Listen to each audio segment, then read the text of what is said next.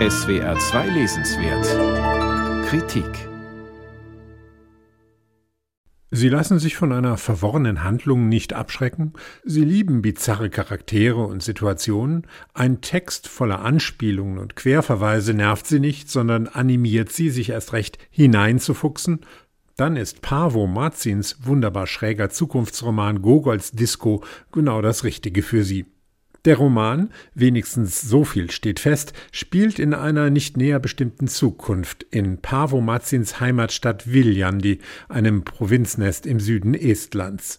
Nach einem verheerenden Krieg zwischen der NATO und Russland ist Estland wieder Teil des russischen Zarenreichs. Überall blinken Kirchen mit goldenen Zwiebeltürmen und alles Estnische wurde mehr oder weniger in den Untergrund gedrängt.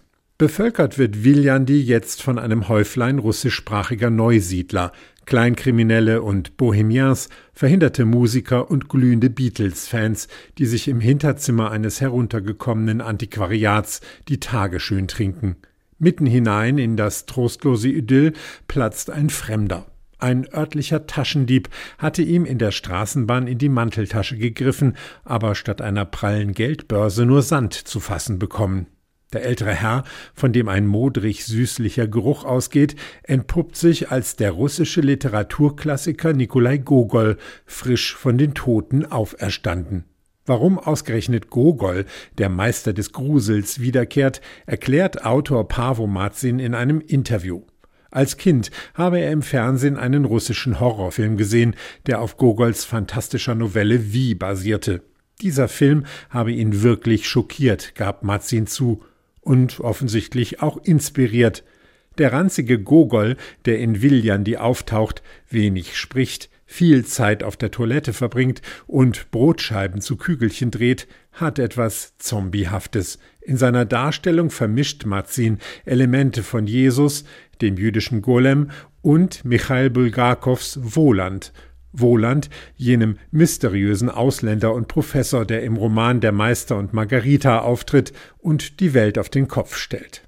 Auch Gogol stellt die Welt in Viljandi auf den Kopf, und zwar so sehr, dass am Ende der russische Geheimdienst eingreift, ein kolossales Yellow Submarine durch die Straßen der Kleinstadt schrammt und mit seinen U-Boot-Rotoren die Balkone der Altbauten zermalmt. Gogols Disco liest sich mal wie ein schlechter Science-Fiction-Roman, mal abgedreht wie ein Drogentrip. Pavo Mazin hat eine bizarre Satire geschaffen, bei der dem Leser ein über das andere Mal das Lachen im Halse stecken bleiben dürfte.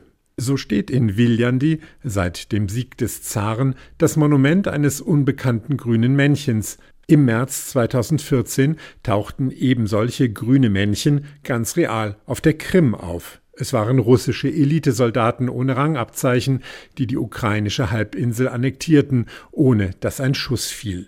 In Gogols Disco stecken neben literarischen und esoterischen auch zahlreiche solcher politischen Anspielungen.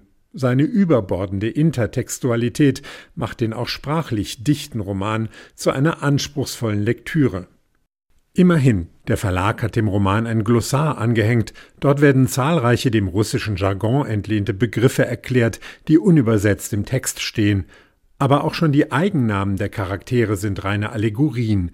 So heißt der Besitzer des Antiquariats Lowenhard Kevat. Lowen ist kein Tippfehler, es bedeutet Lesen auf Estnisch, Kevat Frühling. Im Deutschen wird daraus ein Buchhard Lenz.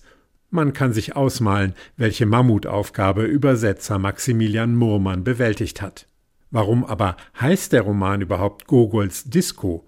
Womöglich, weil sich am Ende der Lektüre ein Gefühl einstellt wie nach einer langen Nacht in der Disco. Der Kopf dröhnt, man hängt in den Seilen, erschöpft, aber auch glücklich, dabei gewesen zu sein. Pavo Matzin, Gogols Disco, aus dem Estnischen von Maximilian Murmann. Homunculus Verlag, 176 Seiten, 21 Euro.